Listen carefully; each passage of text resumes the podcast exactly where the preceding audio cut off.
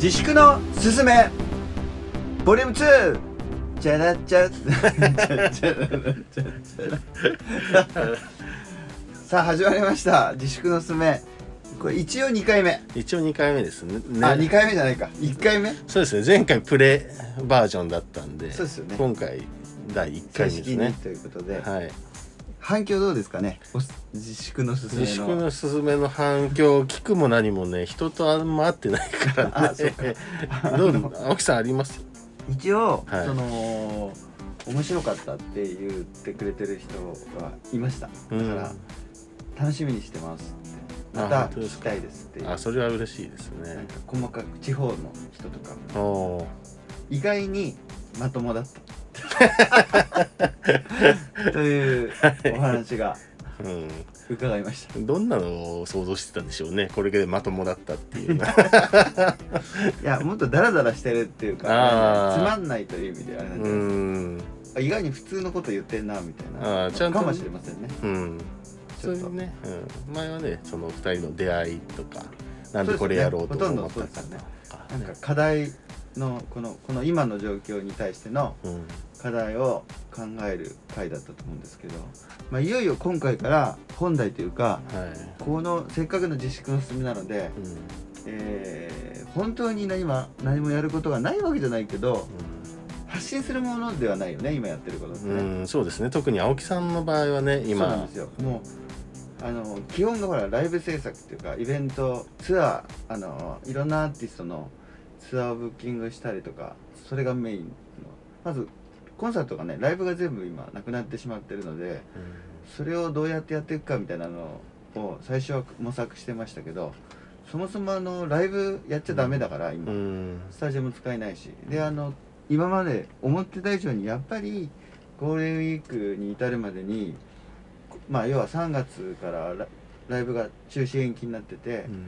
それの振り替え公演があったわけですよ。はい、でそれをゴールデンウィークより後で結構設置してたんですけどもそれもこの流れでもう全部延期だなってなって、うん。それをもう夏以降ですよね今からなんで、はい。夏、うん。そもそもほらオリンピックイヤーだったんではい。会場がもともとなかったんですよ。うん。あそっか。これがね本当にゴールデンウィーク明けぐらいから、はい。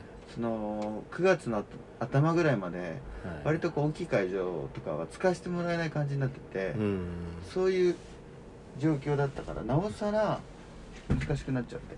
それで、うんあのーまあまた今延期をやってるんですけどはい。なかなかねみんな延期なんで。あの全アーティストがもう一回ツアー組み直しじゃないですけど、うん。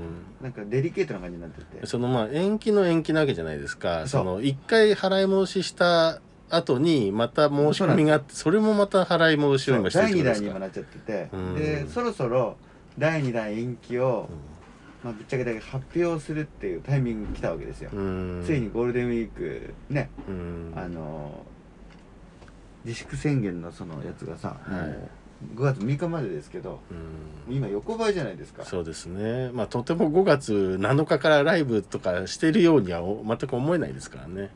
そうちょっと現実的じゃないですよね、ただでさえねこのライブハウスシーンは3密と言われてるところからスタートして、まあ一番最初にねその我々は辞めたわけじゃないですか。うん。なんだかんだどんなアーティストもはい。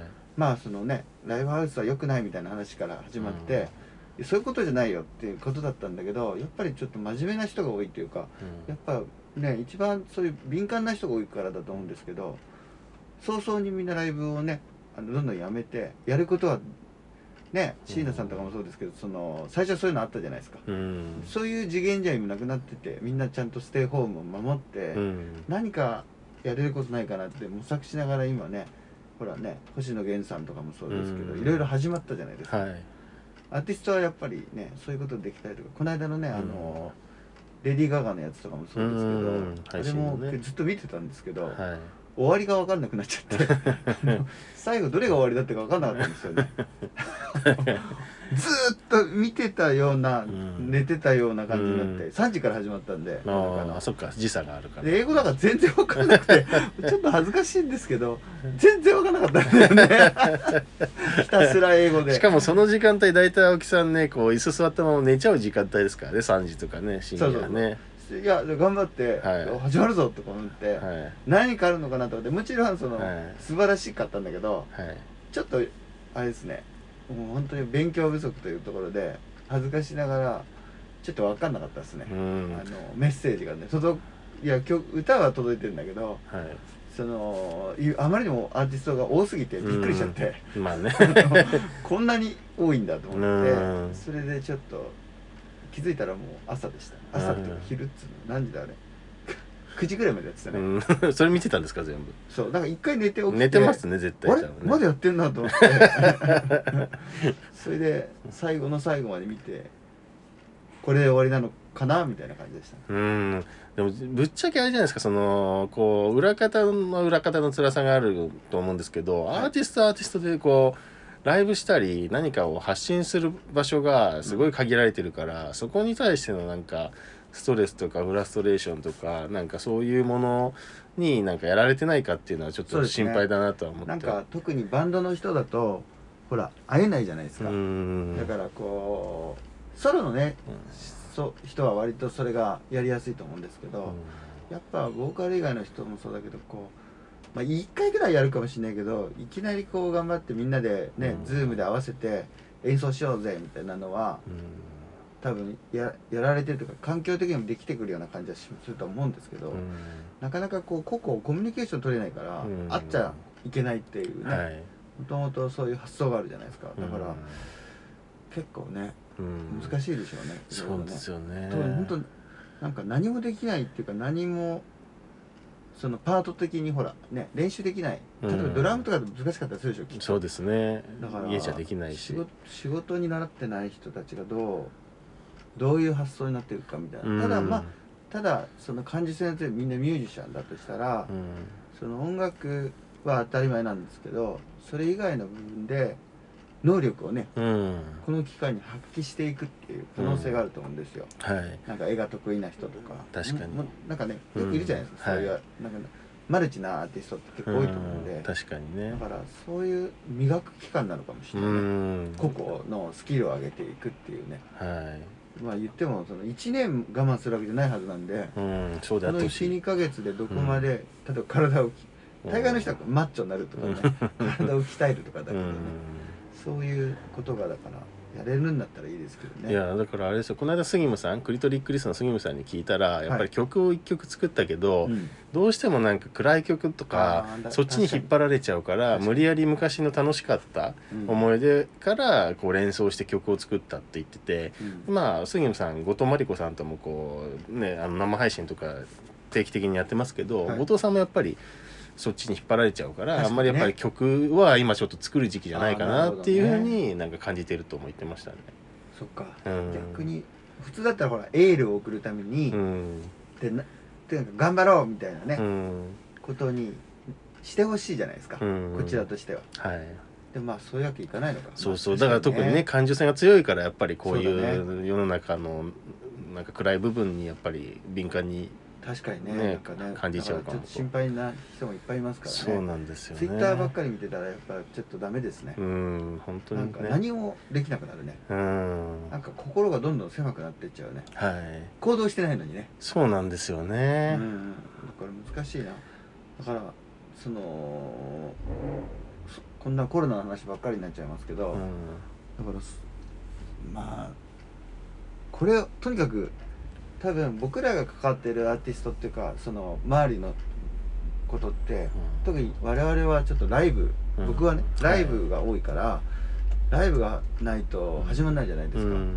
だから一日でも早く、はい。とりあえず収束してもらわない限りは、うん。このまま行くと仕事はないんですよ。いやだからそのねズバッとその聞くと大丈夫なんですか？本当に。青木さんなんか。俺？はい我が社ははい。やばいよ。やばいですよね。いやだからまだねその青木さんがすいや結構僕あのうちのメディアでライブハウスの人とかに話聞くんですけど、はい。最初はまあなんか動かなきゃダメだって言って希望を持ってやろうとしてた人たちがちょっとここ最近になって声のトーンがいよいよなんかちょっと切羽詰まってきたような感じに聞こえることがすごく多くて。だからまだ青木さんだから今日来る時も青木さんがなんかそういうトーンだったらどうしようかなっていうふうにも思ったんですけどなんかやっぱりその絶対苦しいしいいしやばいし考えたら多分もうねあのいや相当辛いこと多いと思うんですけど青木さんなんかやっぱりそのなんとか今明るい感じというかそうですね。ねえにしてなってるからね。やんなきゃいけないことがやっぱそれでもあるか。らもうそのねなんかこうし使命じゃないですけうど、ん。まあわ俺の使命僕どうかって感じはするけどでもやっぱりその今はやっぱりライそのやるやる本当にやることはあるんですよ、うんコンサートがもともとライブがねうんもともとあったものが延期になっていていつかできたらいいじゃないですか、はいそのためにそれをつないでいくというかその、次なるスケジュールをまた調整をするのもそうですし、まあこれが仕事なのかっつったら多分違うんで一円にもならないことをやってるんですけどでもやらないとうん。進まないのでやってるっていうのがずっと続いてるんですよ、うん。これ2回目って結構辛いんですよね。そうですよまね ちょっとね動揺が走りますよ、うん。またかと思って、うん。でやっぱり日々みんな不安だからアーティスト側から要請があるわけですよ、うん。やっぱ無理じゃないかなみたいな話がやっぱ実際あって、うん。でどんどん今ね3月4月5月ってあって、もはやね6月までのフェス的なものとうん。か、7月絡みのものも延中止になりつつあるじゃないですか、うん。6月までは全部全滅ですよねきっとね、うんね。まだちょっとね告知とかはできてないけどやっぱりその大きいものほど難しいなっていうそのチケットがやっぱり微体値動かないんですよね、うん。やっぱりそのまあねそこにやっぱり今はあれですね行くっていう行為が実際できないからそうですね。そのチケットを買うまでにはどうしても誰もがうん。思えないというか、そういう文化してたらちょっと怪しいなっていうう感じが今あん。って、ねなそこはちょっと本当は怖いんですけどね、うん。ライブ行く人たち激変すると思うんですよね、うん。あの今後は。だからいい意味でライブハウスが増えてその稼働率がだからすごかったんですよ、うん。きっと。だからもともとのライブハウスがほらメインっていうかこう老舗のライブハウスがあってはい。第2期にあってで最近またバンドブームとはい。アイドルブームでう、んあの小屋が増えて一気に増えたと思うんですよ。はい。だからそのし老舗じゃないその新しくね商売になると思って増やしたところがやっぱりはい。こぞって多分新しいお客さんをつけなきゃいけないってことだけを考えるとうん。難しいですよねそうですよね。淘汰されてしまうっていう言い方はあれですけど、うん。ライブ需要がうん。増えるさい前はね CD が売れない、うん。だけどライブだけはうん。あいけるってなって、ライブは商売になるよっていう発想があったんですよみんな。だからこう、そういう動きをみんな多分そのレコード会社とかもしてたはずなんですけど、うん。もはや CD とかいうのが買う必要性があるのかみたいなところが今ちょっとあるんで、ダウンロードがねね。外国資金がメインになるじゃないですか、うん。だから心配なのはあれですね。ライブハウスとあとお店ですよね。うん。CD ショップが。そうですね。やっぱりで現状今半分以上閉まっちゃってるんですよね。だからあそれがお休みにしてるってことですよね。だからえっ、とリリースが結構あるじゃないですか、ううんち僕とかもだから例えば東京初期衝動が4月の29に、はいまあリリースがあるわけですよ、うん。でそれの準備も一応ずっと並行してしてたんですけどはい。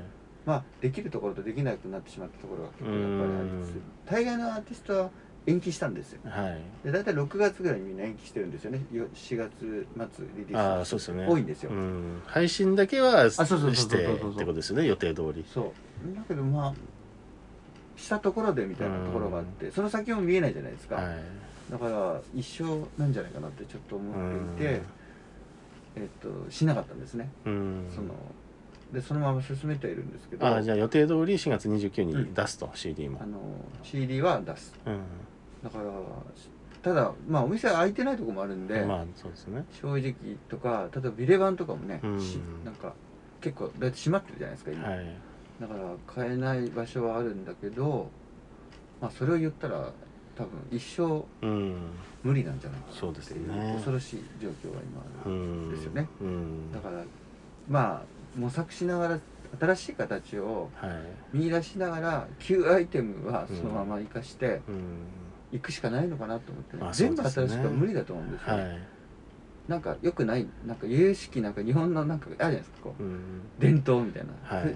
古いものがす良かったりするところもあると思うんで、うん。そこは残しつつもその新しいものにとだんだん日本人はす器用だと思うんで真似することはできるじゃないですか、うん。だからあと若い子はすごいよね、うん。その対応能力がすごいあそうですもんねねだから気づいたらだって LINE が全てのアイテムになってると誰も分からないでしょ 今や政府も LINE から送ってくるかうんまあらね本当ですよね。メールなんて使わないん すごいよね。ですね。うんだからおじいちゃんおばあちゃんも LINE なんだってねみんな。携帯持ってる人はもう LINE でみんなはい。連絡取ってるから、うん。だから LINE は日本のものじゃないじゃんもともうん。とだから考えてみたら。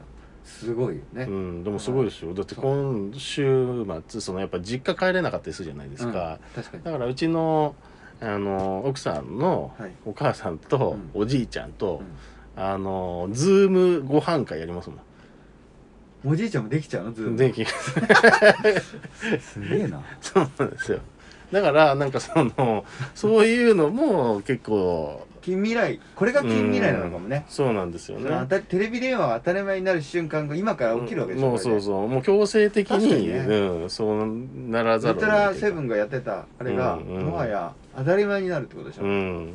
だからまあそのメディアが一気にだからテレビ前一瞬あったよねその iPhone から。携帯で電話見れるようになかったっけ、昔。そんなのありましたっけ？なんか一瞬、あれ流行んなかったけどでもあ電波だけはちゃんとしてるから、はい。そうだからね。5G がね、うん。期待値じゃない？そうですね。もしかしたら、うん。5G が世の中的にこう iPhone は遅れてるらしいんですけど、うん。それ以外はだっていけるんでしょもう、うん。だから 5G 時代になれば一気になんか確かにね解決することが増えるのかもねうん、だからそうい。う面でそのご飯食べたりコミュニケーション、例えば打ち合わせする分には全然 Zoom とかオンラインでい。い。なと思うんですけどやっぱり音楽に関してはちょっとまあ果たしてそれだけでこう満足できるのかってい。うところはまあ一つありますよね。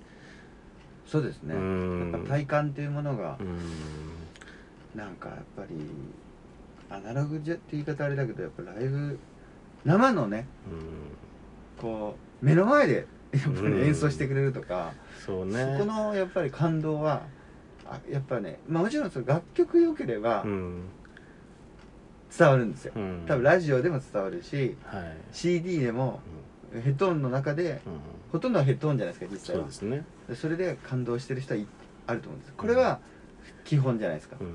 それとライブって全く違うものだから、うん。やっぱ生ライブのそのズームっていうかその YouTube では絶対伝わらないものって絶対あるんで、はい。うんだからそれがやっぱり消えないと思うんですよ、うん。消えないと思うんだけどなかなかそれがメインで活躍してる人って多いはずだからそのうん。ライブバンドってね、そうですね。なんかそれで生活をしているっていう発想で言うと、うん。かなり難しくなるかもしれないですね。ね。だからあれじゃないですか。もしかしたらそのものすごく会場のスピーカーレベルでうん。こう音が出てくるみたいな家庭用のなるほどね。そういうなんかシスリアルテムみたいリアなのがルなサラウンドで。でそうですもうこう没入できるその VR というかあ AR なのか分かんないですけどそして音はちゃんと目の前のスピーカーからズンとくるみたいなるなことも考えらかなんか選択肢の一つにはあるなんか未来の気もしますけどね。だからもともとはあれですよね音歌音歌の人が、はい。そのほら、はい。ねスステレオ、はい。大きいステレオっていうのを昔やったじゃないですか、はい。最近はサラウンドみたいなうんこうね、坊主のいい音とか、はい。ちっちゃいスピーカーだけどものすごく環境がいい音のうんやつで、本来音楽じゃなくて映画とかねはい。他のものでそういうのを体感してるわけじゃないですか、うん。それをライブ部屋がライブはい。になるような瞬間みたいなのがあれば、はいまあありなのかな、うん。だからまあカラオケ店とかもそういうねそうなってるね。うん、ボックスが。やってるよねね。本当はね。うん。だからカラオケもねだからこのこのご時世がなくなれば、はい。カラオケ店の中で同時配信でうん。生ライブを見せるっていう機会がまた復活すると思うんですけど、うん。あれがだからご家庭でできるようになったらはい。いいのか、うん。まだいいのかな、まあ音問題はあるかもしれないですけどあれ見ました？この間のあのクローズアップ現代？なんだっけさなんかあのエンタメ業界を特集したあの NHK の会があったんですけどあそこでなんかその純烈うん。さんのマネージメント会社とかそれこそワックのうん。事務所とあか、ああったね。出てた。あの番組とかもそうですけどねあの中でワックの渡辺さんとか言ってたけどやっぱり ZEP クラスのところにうん。なんか数十人入れてこのんじ何十メートルぐらい間隔空けてお客さんがいてステージ上のアーティストはこうなんか仕切りを作ってやるみたいなそういう方法みたいなのもちょっとなんか書いてたりはして、まあ、現実的にやるかやらないかは置いといてみたいな。たしばらくはそれが来るんじゃないですか。うん。多分いきなりなんかが海外のライブの今はい。やり方がはい。あれらしいですね、その言ってましたよね。中国が今椅子を置いて、はいあのーライブハウスの中で今ほらライブ始まったんだけど、はい。基本あは中国もうライブ始まってるんですか？始まってるそれでなんですけどライブがはい。中国だったかな、台湾だったかな？それで、うんただやり方がやっぱはい。椅子を置いて、あーライブハウスに。はい。間隔を置いて。なるほど。でソーシャルディスタンスを。そうです。座って聞くっていうのは、ん。だから例えばキャパが10分の1ぐらいになるみうたいなね。ん。っていうようなやり方ではぬるっと始まってるっぽいんですよ。なるほどね。だからまあ現実的には我々っていうか自分でやってる担当のアーティストだけで言ったらもうね、モッシュモッシュみたいなのが多いから、うん。客席にアーティストも行ってしまうのが当たり前だったじゃないですか、はい。だからそれが今はですよ、うん。今は難しいのかな。言っちゃいけないけど多分そうなんだなと思って、そのお互いは大丈夫なんだけどはい。そのコロナがいなくならない限りはうん。できないじゃないですか。そうですね。だから1年後はもしかしたらすごくなんかねああそんなことあったなってなってる可能性はありますけうど、ん。今の段階を踏んでライブを見るっていうスタイルを外でやるとしたらはい。なかなか難しいのかな。あとドライブスルーライブとかね。うん。そのアーティストはその目の前にいるんだけど、はい近づかないためにあキャパがだいぶ減るけど、あのうんドライブスの映画あるじゃないですか、あはいああ映画館。あれのアメリカでやりましたね。ライブバージョン。なるほどね。ステージはちゃんとあって、はい。まあ、一応トラックステージにうん。形上してはい。で生で体感するんだけど、うん。車が集まってるみたいうん。な、でそれのスピーカーはほらあの FM とかで飛ばせるからいい音とか、ね。生と両方聞けるとかあうるし、ん。そういうのでもいいしね。なるほどね。なんか違うやり方で徐々に埋めていくしか、うんそうですよね。ライブ自身が難しいのか。うん。でそう思っちゃうとねイベントが告知できないんですよ。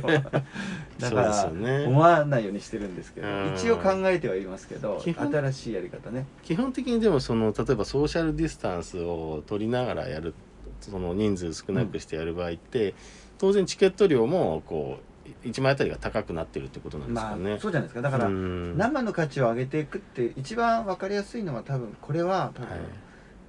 まあ結果そうなるのかなと思ってツアーみたいなものはしづらくなると思うんですよ、うんだからそのもちろんねライブハウスいっぱい各地あるから回んなきゃいけないとは思うんですけど、えっと、一番簡単にはだから東京で単発のライブがあってもちろん一応ライブハウスでやるんだけどソーシャルディスタンスは保ちながらはい。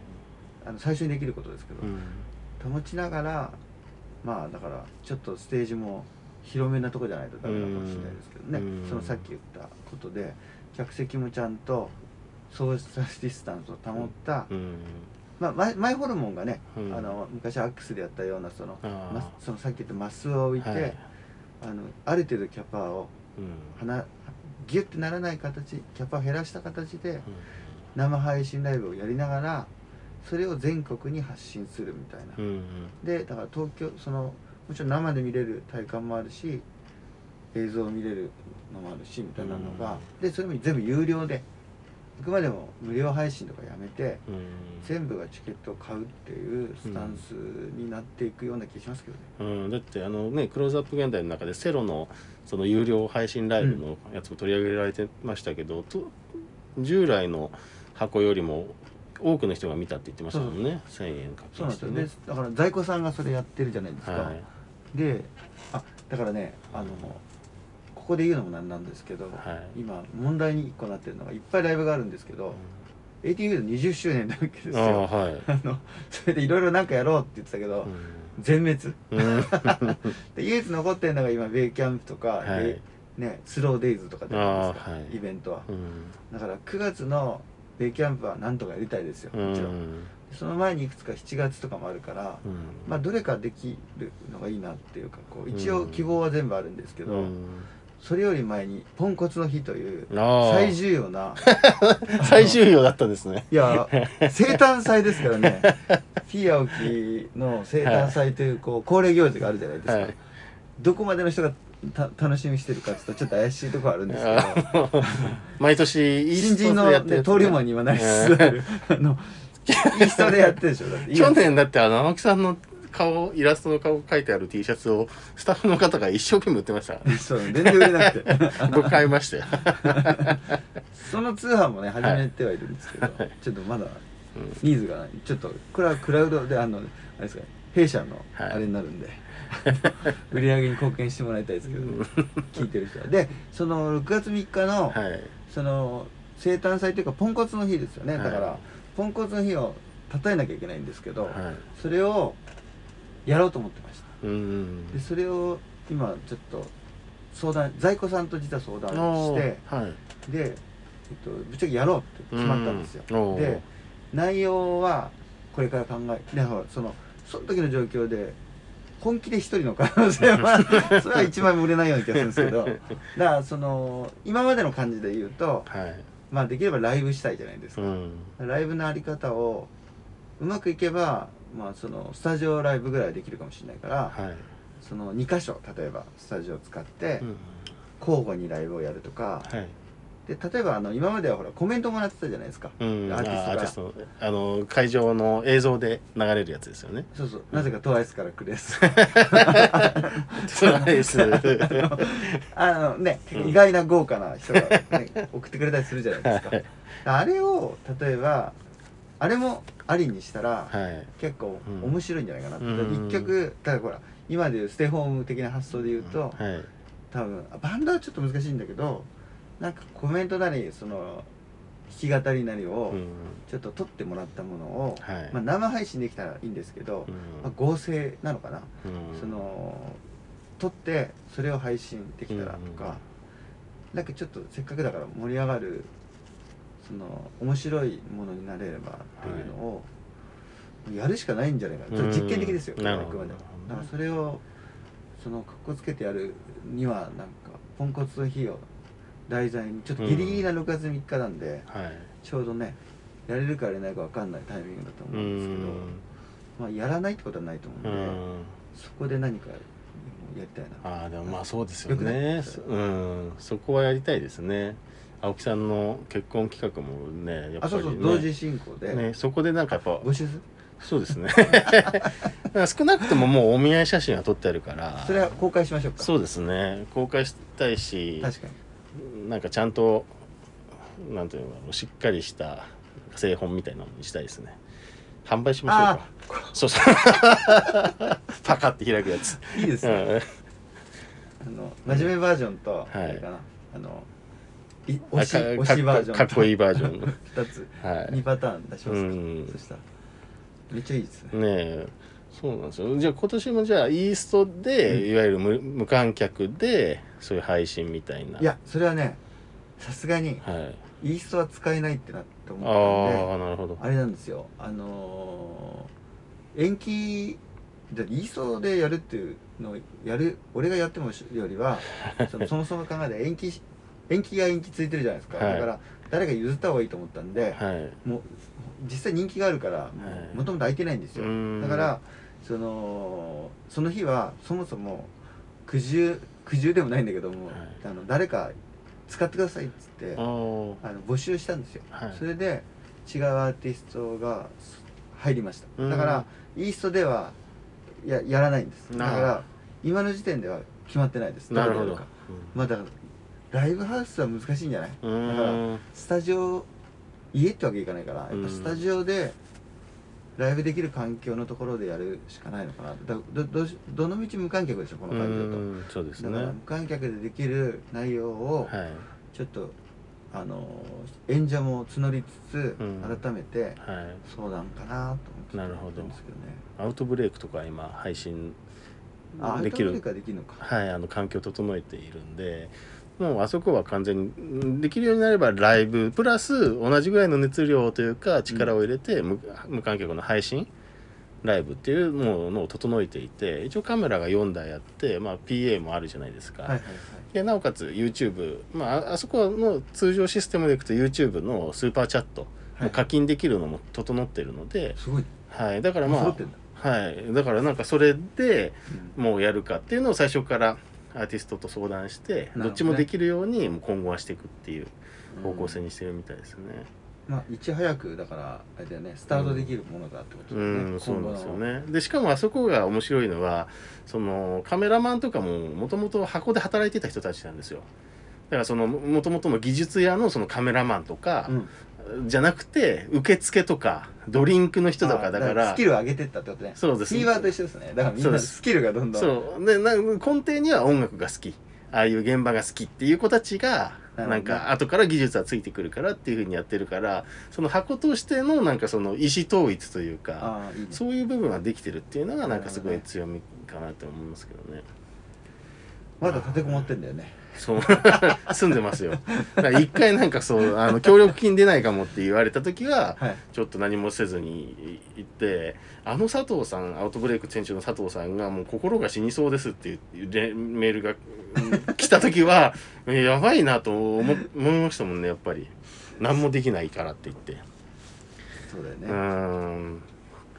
まあ今ねその協力金を対象になるってなったからうん伸び伸びというか思いっきりやってますけどいやねポンコツの日はじゃあまあいずれ発表があると。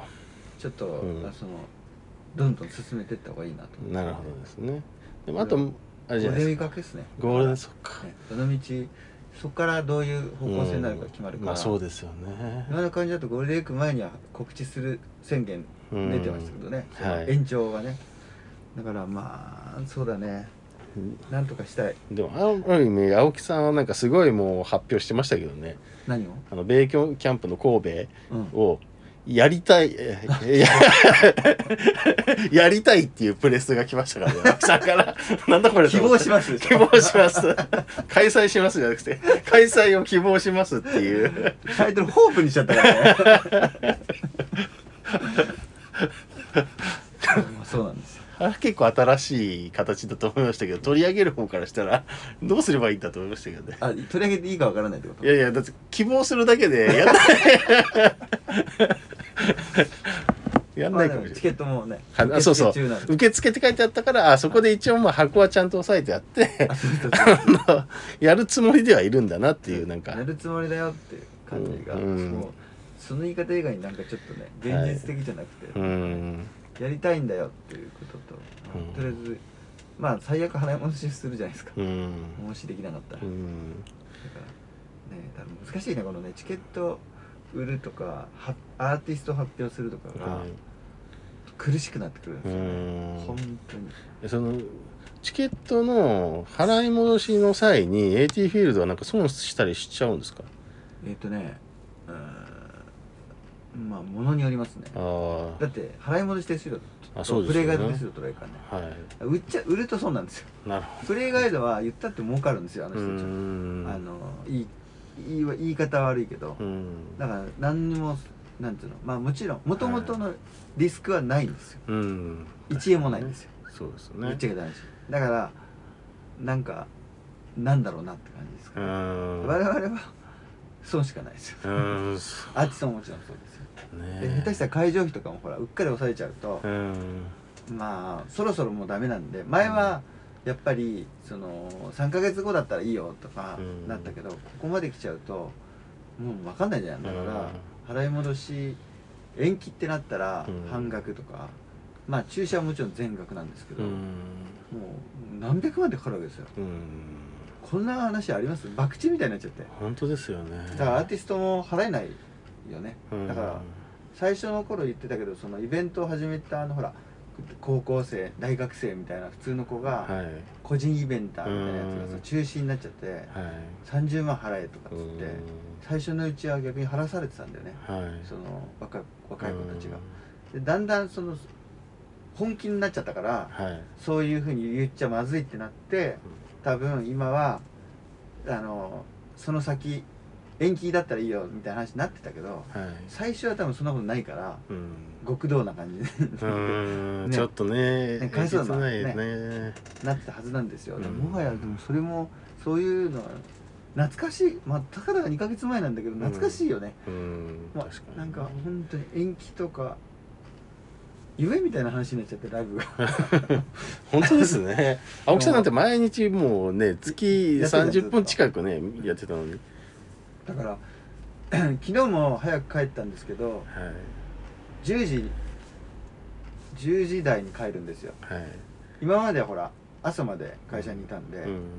まあ寝寝てはいても20それこそ20時間ぐらいはうん。あのえ現場がなければか下北にいるわけですよ。はい。で家には34時間しかいないんで。うん。でこの生活から一気にちょっと怖いんで夜は。うん。体調崩したら死んじゃうじゃないですか、うん。だからあの帰るようにはしてるんですけどあの終バスで帰るようにしてるんですはいけど、昨日はバスに乗り遅れたんで、うん。あれって書いたんですけどはい。バスとの戦いみたいな感じうん。追い越せ追い越せみたいな感じで まあちょっと頭くるんで。うん。結構早いんですよね。バス空いてます？バスはねうん一人か二人ぐらいね。あ 誰も乗ってないねあ行きは。よかっだよ朝昼間はねはいいじじばばがいっぱいいるんでためちゃめちゃ乗ってます、でも今日もすあれですよね。下北の街をちょっと歩いてたらそれなりにやっぱまだいますよね、そうですね。ん。と三茶やばいよ三茶やばいですか？ぶつかるよ人。そんなにいるんですか？自転車に俺は引かれそうなのも2回ぐらい。今日もうん2回ぐらい引かれそうになったし。ちょっとぼーっとしてたら。めちゃめちゃじゃあいいつも以上にいるってことですよね。なんか日曜日ぐらい、うん、ああ。もう毎日がいい日ですよ。やばいですで夜はさすがに減ったね。うん。店やってないですからね。そう、うん。あのどうしてもやってる店とかパチンコ屋とかまだあるんだけど、うん。それを除いたらほぼなんかこうシャッター街に近くなってきたんで、うん。暗くはなってますねなんかうんロンドンとか昔なんかこの景色って昔の昔の日本じゃないけどあ明かりがちょっとほらじゅなんだろう夜は暗いみたいな、11時過ぎたら多分もうなんか真っ暗になっちゃうな、うん。一応電気がなんかししょぼくなってるよね。ああなんかねあれですよサンドラッグとかそのあれですよ。で朝ずっと24時間ついてたんですよ前までは、はい。電気が。こ告知のために、うん。でそれがね看板がねなくなってあの、はい。電気の看板がなくなってはい、そのか書いてる看板になってう夜は消えてますね。なんかそういうふうに変わってるのん。と、なるほど、ね、閉店していくドラッグ屋さんとか。ねここ近くも閉店のお知らせの紙貼ってありましたね。切なかったですよ。うん。あれ一番最新にできたところだった。しかも一番利用してるところなんですよついに閉店ですよ。うんねえこの手洗いのものも売ってなかったな。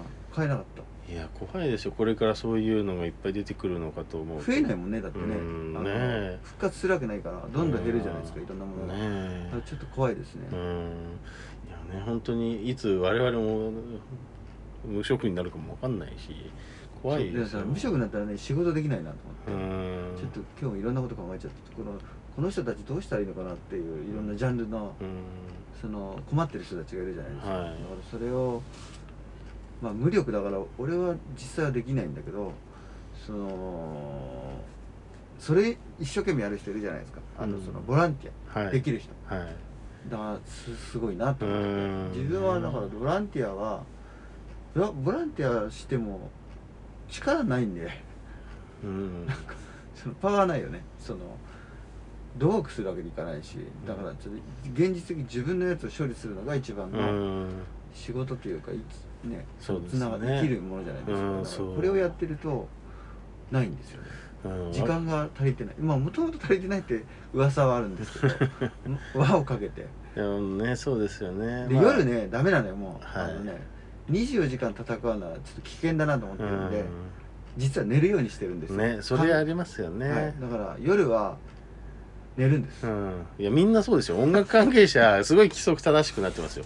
アウトブレイク佐藤さんも夜1時ぐらいにうん。あのお酒飲むと眠くなっちゃうからもう寝ると。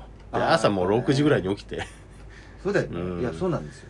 だから夜は寝るようになっちゃったうん。んで、なんかね前より働いてはいないんですけどいいのかなって思っちゃううん。まあ前がちょっとね異常だったとは思いますけど。そうなんです、うん。そんな中でですね、明るい話題。うん。唯一あだから最近うん。あのその水曜日のカンパネもそうですけどはい。その過去のライブ映像を配信はい。YouTube でね、うん。してちょっと盛り上がるっていう期間が続いてるんですよ。はい。俺個人的にはいくつかウィナーズもそうだったし、うん。この間の水曜日のカンパネでもそのうん。前回のお話になった、あ例の武道館公演、八角武道館、ちょっとあれ切ない話もありましたけど、うん。あの初期から関わってた人たちがうん盛り上がってた。あの、うん。YouTube でね。ああ確かに。そうなんですよ。な何がいいなと思ってあれちょっとなんかはしなんかはね聞いてたけど、うん。最初誰も見てなかった。13人しか見てなかったの知ってます。いやねあの ああの日にアップするとは聞いてましたけど、ね告知してなかったよねそうそうそう。だからこれ本当なのかなと思いながら、はいだだこれ、ま、事故かと思って、うん。で最初13人だったんですよ。はい。えっ！って思って。これはでもやっぱ始まった！と思って、うんめっちゃかっこよかったんですよ、うん。懐かしかったしはい。あいい仕事してたんだなっていう気づくっていうね。ね。あれかっこよかったですね。ね。めっちゃ大変でしたしね。うそもそも。んみんなね関わってた人そう。うんつぶやいてましたよね竹森さんとか。そうそうそうそう、ね。だから懐かしいって言っちゃ言い方あれだけど、うん。そのそこに向かってた人だから割と初期からとか、うん。途中からその展開を大きいねライブをやるようになってから関わった人たちが大体うんあそこまでみんなね一緒だったんですよ、うん今はだから今はまあなかなかね本人活動してないからあれですけど、うんその時が頂点があってやっうんぱりこう内容がすごかったね。うん研ぎ澄まされたというかやりすぎだろうと思うぐらい演出があって、うんまあ当時は客を置いて置いて置いてっちゃったっていうか、うん。ほらあの面白い楽しいところからちょっと芸術的なっていうかかっこいいものがバーンっていっぱいあったから、うん。圧倒されたっていう意見があったんですよね。その当時はね、はい。3年前ででそのそのところを見てもやっぱりすげえなと思ってうん。よかったんですよ。なるほどね、まあ、僕はその時にもうすでにどこにいたのあれ？いや普通にお客さんとし一てなんとか入れたってね。もうその時もう僕はだからあれ乗り切れない。共有できてなかった共有できてないですよ。俺全然なんかあれだなと思って、うん。盛り上がってないなと思って。だだって僕はあのしかも一番2階の一番遠いところ ところからポツンと見てたから、あそうだったのね。そうですよ。乗り切乗り切れなかったなんだか入ってるかなと思ったぐらいね。うんもう悲しかったですあカレーの最後のククレジットにもないしもう僕はもうあの中に登場してないですからね。入ってなかった？入ってないですよ。悲しいんですよだから僕は。今思うと考えられないな。だけどなんかあの当時の自分のあのむ虚しさを思い出して。逆に？逆こうならないように頑張らなければっていう、わかる。うんいや俺もねうん。それあれをじゃあ同じことを考えて。いや俺も思ったんだよ。ああの多分みんな思ったと思うよ。あーやっぱりこれはこれでよかったなと思ったんで、はい、なんかやっぱもう一回この同じ同じというか、うん。このプロジェクトいいなってやっぱ思ったんですよね、はい、かっこよかったから、うん。もう一回やりたいなと思ったけどね、うん。その別に武道館をやりたいとかではないんだけどなんかこう、なんだろうこれ新しいこと全部実はやっててあれね。はい。キキネティックってあのなんかほらぐわーり降りてくるやつとかもそうだし、うん。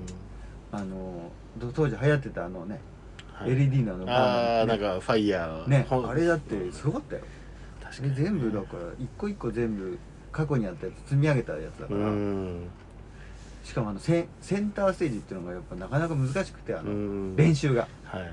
真ん中なんで。はい。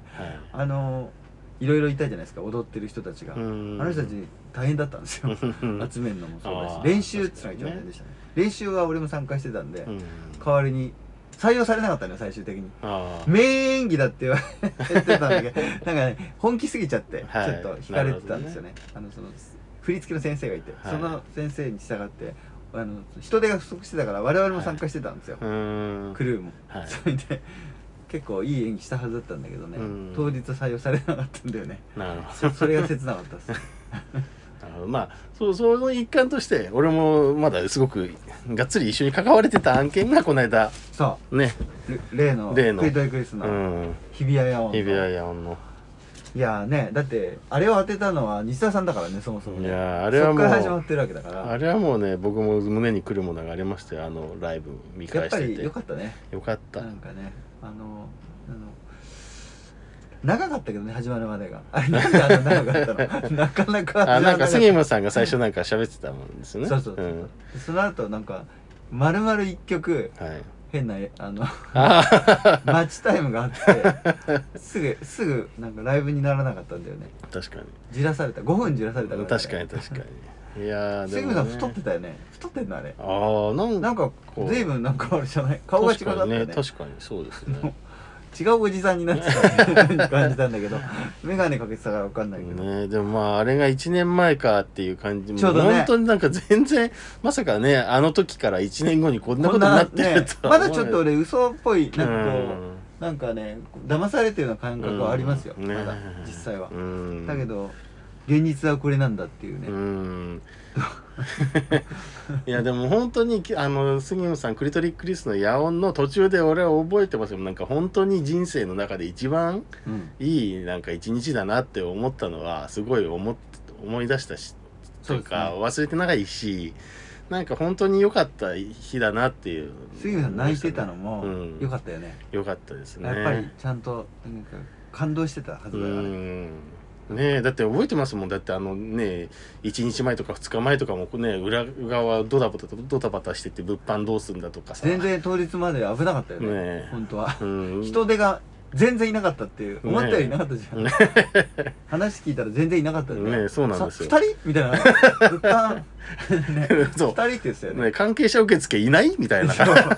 話と違かったんだよね ちょっとね実はね。なんですよね。なんか変なクルーはいたけど、うん。分かんなかったね。そうなんですよね。取り巻きの人たちはちょっといまいち分かんない、うん。あと知らないことが多すぎたね。確かにね。当日飛び入りで出てきた人たちが何だったんだろう聞いてないのが多かったよだって。若干聞いてないなって思って。急にだってお客で来たはずの人がこうはい。旗振ってたりとか。でっかい看板来ちゃったとかね。うんいやでも本当に究極のなんか自由だったじゃないですか。そう。お客さんもそうだし。あの野音でなかなか難しいね,、うん。ねいろんな制約ある中なのにはい。まあほらあの18金のあのね、うん。股間のやつだけは怒られたけど、あれを除けばうん。全てがなんかね。いいギリギリいい感じの空間で、うん。最後のオアシスまで行けたからね。ね。なんかすごい究極のインディペンデントでなんかこのスカムで自由度を保ったはライブだったなって見てて思えたんですよね。あれ見た時に。あれ見た人はやっぱりうん。結構、あなんかねすごく違ういい意味の,、うん。あの感動があったはずなん。で、はい。なんかああいう体感ってあれこそライブですようね、んああいねう瞬間がやっぱりなかなかほらな毎回できるもんじゃないじゃないですうん。かライブ。ね。ね。すごい人は毎毎回大きいところでやってるけど、うんやっぱり一回こっきりのそのねうん。出来事があそこまで感動はやっぱね同じものはできないはずなんですよ、ねだからあれがまあできてこの間やっぱ改めてうん。フルでちゃんと見てみたんで、うん。よかったなと。よかった。本当に。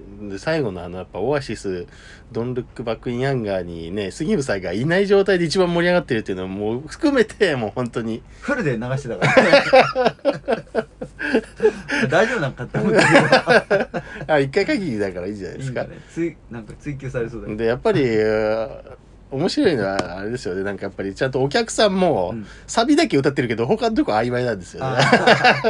急に盛り上がるんですよ サビだけ。ああいうのも本当にいいんですよね。いやーなんかねうん本当に終わっちゃった感じがしたねね。最後の最後にね。うん。だからすごい感動したけど寂しいもうのでしたね。ん、だから結局あの時に1年かけてきた日比谷野音うん。をそれ単発で終わらせたくないっていう気持ちがあったから、まあ、はい。青木さんに、あのクワトロ渋谷クワトロをそうだね。抑えてもらって、あの時はね。はい、あれも本人内緒でやったことだから、うん。そうなんですよね。本当にギリギリまでどうすって言っててね。ね。前の日にやろうって決め,、決めたやつじゃない。ね。そうそう。とにかくゆやっちゃえみたいな、ね。野音は書いちゃえみたいな感じ。でそうそうそう。そう山杉ムさんの自腹というか責任でやってたけど、本当の誕生日の日はうちらからのププレゼントトだっていうねことで抑えて。でまあ10月29終わってまあその後ねどうするっていうのがまあ我々の中であったけどうん。やっぱりその流れをき断ち切りたくないっていう気持ちはすごくあったんなんかですよね。次なるそのモチベーションじゃないけど、うん。やっぱこのプロジェクト的にはうん。年一で何かこうね、うん。仕掛けようっていう、うん。別にそのあれ頂点だけどあそこの野音とか誕生日で終わったわけでも何でもなうくて、ん。別にこの先が見えてるというか、うん。押していくっていうのもあるじゃないですか、はい。だから次なるプロジェクトとしてまあその今度のねうん。クリフェス、うん。まあ、発表されましたけど、はい。クリフェスやろうっていうのがまたあアイディアとして出せたのが良かったなって感じでね、うん。今度は大阪でっていうね、うん。ね。大阪に人気あるのかね？若干その確不安,、ね。不安なそのね その立ち位置がね大阪ではねそうですよね。どういう位置かちょっと怪しいなっていうところがあったんですけど、うん。ねえ。でもなんかよかった。うん。大阪の野音がまあ取れたっていうのがねそうですね。ちゃんとね。はい。だからあれですよね。本当は4月20日うん。ちょうど1年後、野音から1年後の4月20日にまあ発表しましたけど、はい。本当はなんか違うどう発表の仕方も悩んだんですよね。